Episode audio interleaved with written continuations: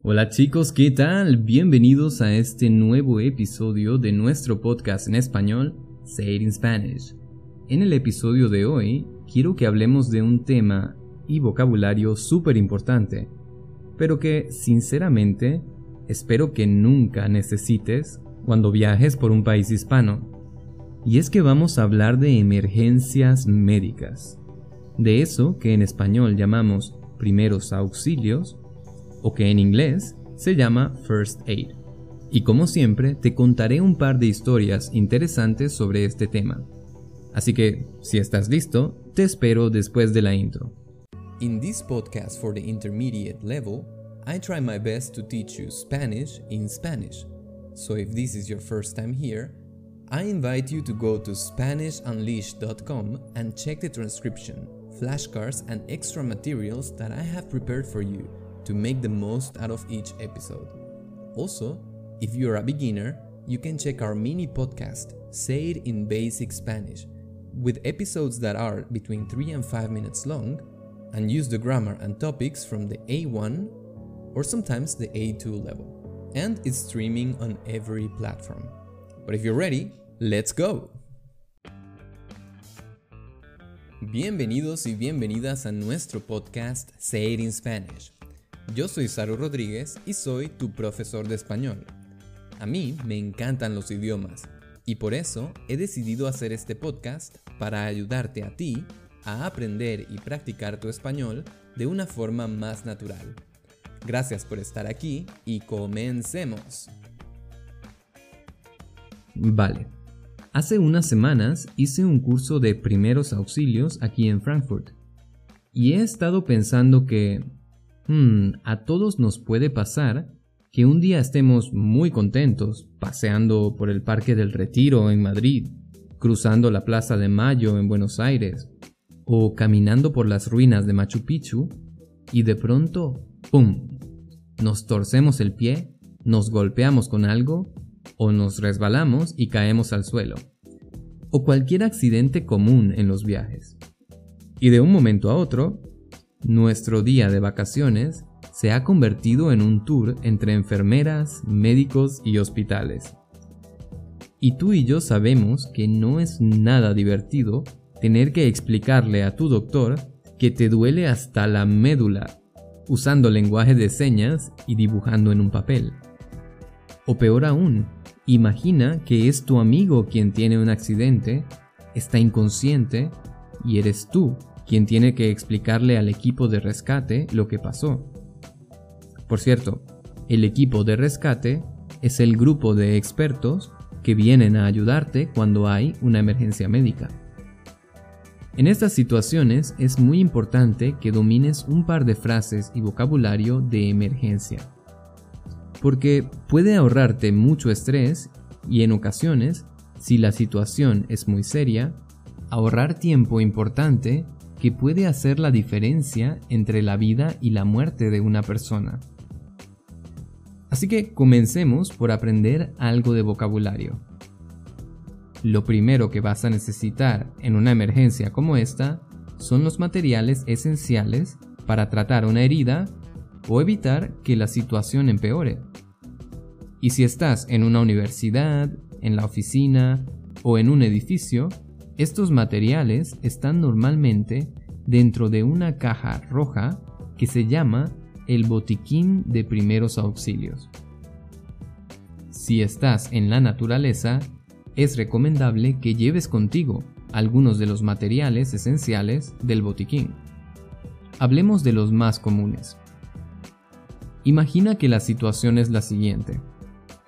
Tu amigo va caminando sin cuidado pisa en falso, se cae y se hace una herida superficial, es decir, no muy seria, en la rodilla.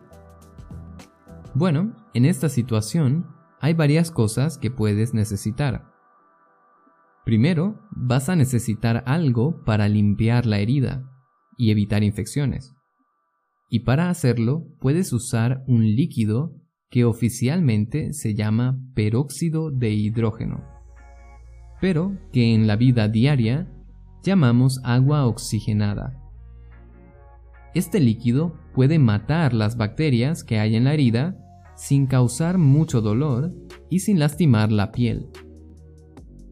También, para evitar que nuevas bacterias infecten la herida, puedes usar una crema o un ungüento antibacterial. ¿Conoces la diferencia entre una crema y un ungüento? Para la mayoría de las personas, son dos productos muy similares, pero en realidad la crema tiene agua entre sus ingredientes, mientras que el ungüento normalmente no tiene, o por lo menos no mucha. Bueno, cuando la herida esté limpia y segura, lo siguiente que tienes que hacer es cubrirla con un material que la proteja. Y para esto puedes usar varias cosas dependiendo del tamaño y la profundidad de la lesión. Por ejemplo, si es una herida pequeña y superficial, quizás baste con usar una curita. Una curita es una pequeña cinta de plástico o de tela que normalmente es adhesiva y la usas cuando te cortas o te lastimas la piel de forma muy superficial. Por ejemplo, cuando vas al doctor y te sacan sangre o te ponen una vacuna, normalmente cubren la herida con una curita. Para una herida más grande o con mucha sangre, vas a necesitar una tela de un material más resistente y robusto. A esta tela estéril y blanca que se usa para limpiar y cubrir heridas se le llama la gasa. Esta va a proteger la herida de la suciedad y a mantenerla húmeda. Pero la gasa no es adhesiva, así que vas a necesitar una cinta adhesiva para fijarla en su sitio. A esta cinta, la que está hecha especialmente para usarse en la piel y para tratar heridas, se le llama cinta estéril. Pero claro, no todos los accidentes causan heridas abiertas y con sangre. A veces simplemente te lastimas un tobillo o un dedo del pie, la mano, la muñeca o cualquier articulación. En estos casos, puedes usar algo que se llama una venda o el vendaje para reducir la movilidad de esa articulación. Estoy seguro de que conoces las vendas porque es lo que normalmente se usa para cubrir a las momias, como en Egipto. Y bueno, hay muchos tipos de vendaje, algunos normales y otros que son elásticos, es decir, que pueden estirarse si es necesario. En estos casos, es muy posible que la zona lastimada se hinche, es decir, que mucha sangre y líquido se acumule en ese lugar. Y en consecuencia, el área se pone roja y se ve mucho más grande de lo normal. Para estas situaciones, cuando hay hinchazón, hay cremas especiales o simplemente puedes usar una bolsa con hielo o con agua muy fría para ayudar a desinflamar la zona. Y finalmente, si hay una fractura, es decir, si ves que hay un hueso roto, lo más importante es evitar que las dos partes del hueso se muevan. Y puedes usar una tablilla o algún material duro para estabilizar la articulación. Se me ocurre un caso más que puede pasar en la naturaleza, y es cuando de pronto tenemos una reacción alérgica por ejemplo, si nos pica un insecto extraño o si comemos algo que no sabemos exactamente qué es. En estos casos, si la alergia es en la piel, puedes usar una crema antialérgica o, como se le conoce formalmente, una crema antihistamínica. Y si es algo que comiste, bueno, hay pastillas o tabletas antihistamínicas pero yo te recomiendo que corras al hospital. Muchas palabras nuevas, ¿verdad? Pero no te preocupes. Lo más importante es que puedas reconocer estos objetos cuando abras el botiquín de primeros auxilios. Thank you for listening to Say It in Spanish. If you like this episode so far, don't forget to hit the like button and share this episode with your friends. Also, remember that you can find the full transcription of the episode, as well as the flashcards and extra materials, in our website SpanishUnleashed.com. Or you can visit holazaru.com for information about our group and private lessons. Thank you for your support and let's continue with the episode. ¡Vamos! Ahora, para que sepas qué debes hacer si hay una emergencia y necesitas ayudar a una persona, te cuento cuáles son los pasos básicos para aplicar primeros auxilios. Primero, es muy importante que mantengas la calma.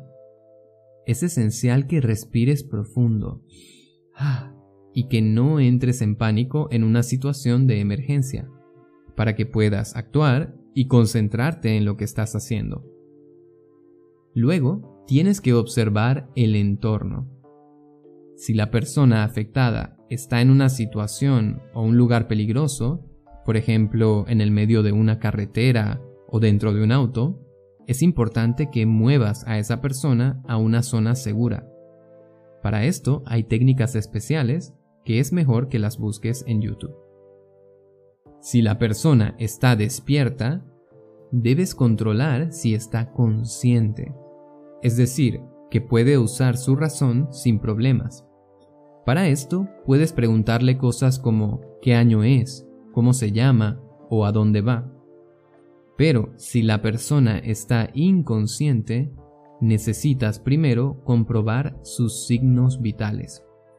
Los signos vitales son las señales que el cuerpo da de que aún está vivo.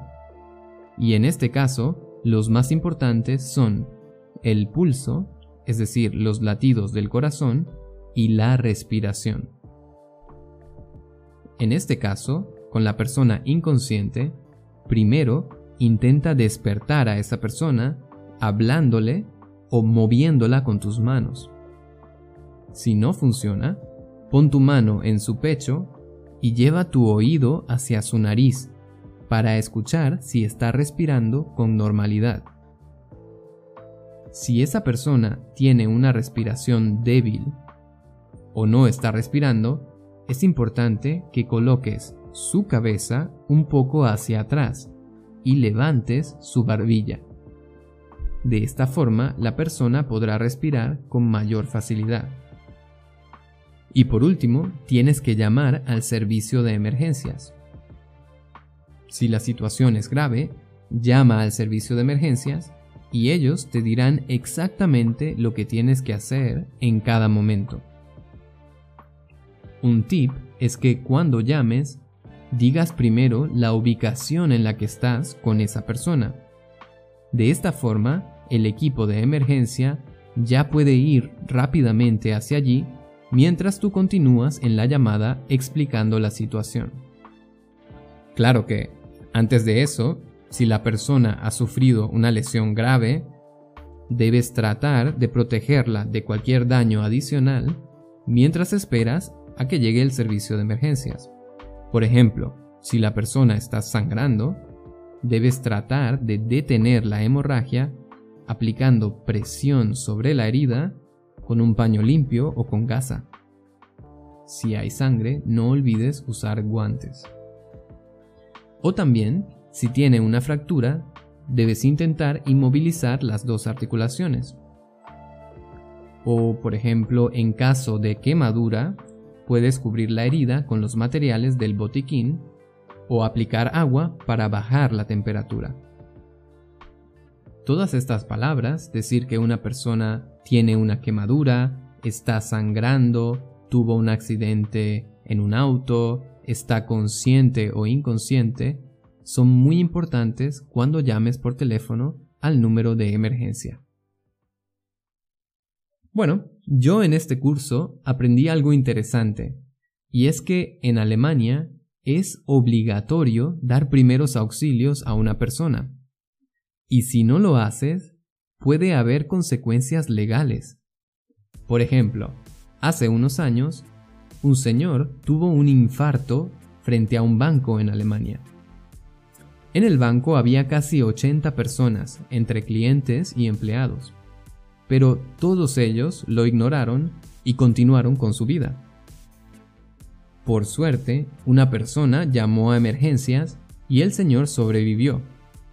Pero, unos meses más tarde, cuando la policía terminó de analizar las cintas de seguridad del banco, todas las 80 personas que estaban allí fueron juzgadas por no ayudar al señor y todas tuvieron que pagar una multa de varios miles de euros o tenían la posibilidad de ir hasta tres años a prisión por no darle primeros auxilios a ese señor. Increíble, ¿verdad? Pero no te preocupes, esta ley no es así en la mayoría de los países de América Latina. Tú no estás obligado a darle primeros auxilios a una persona si no lo deseas pero si puedes ayudar, ¿por qué no? Vale chicos, con esto terminamos el episodio de hoy. Espero que hayan aprendido mucho y que estén listos para cualquier emergencia. Un abrazo grande y nos vemos en el próximo episodio. Chao. Alright guys, that's it for today. Remember to visit SpanishUnleashed.com to have access to the transcription and the flashcards of this episode. If you like this podcast, you can support me by hitting the like button, or if you want to financially support my work, I will really appreciate any donation that you can make on PayPal through the link on the description. Or if you prefer, you can join the members area of SpanishUnleashed.com and enjoy all the premium materials that I have prepared for you. Also, you can check our courses, lessons, and learning materials at holasaru.com. Una vez más, gracias por estar aquí y nos vemos en el próximo.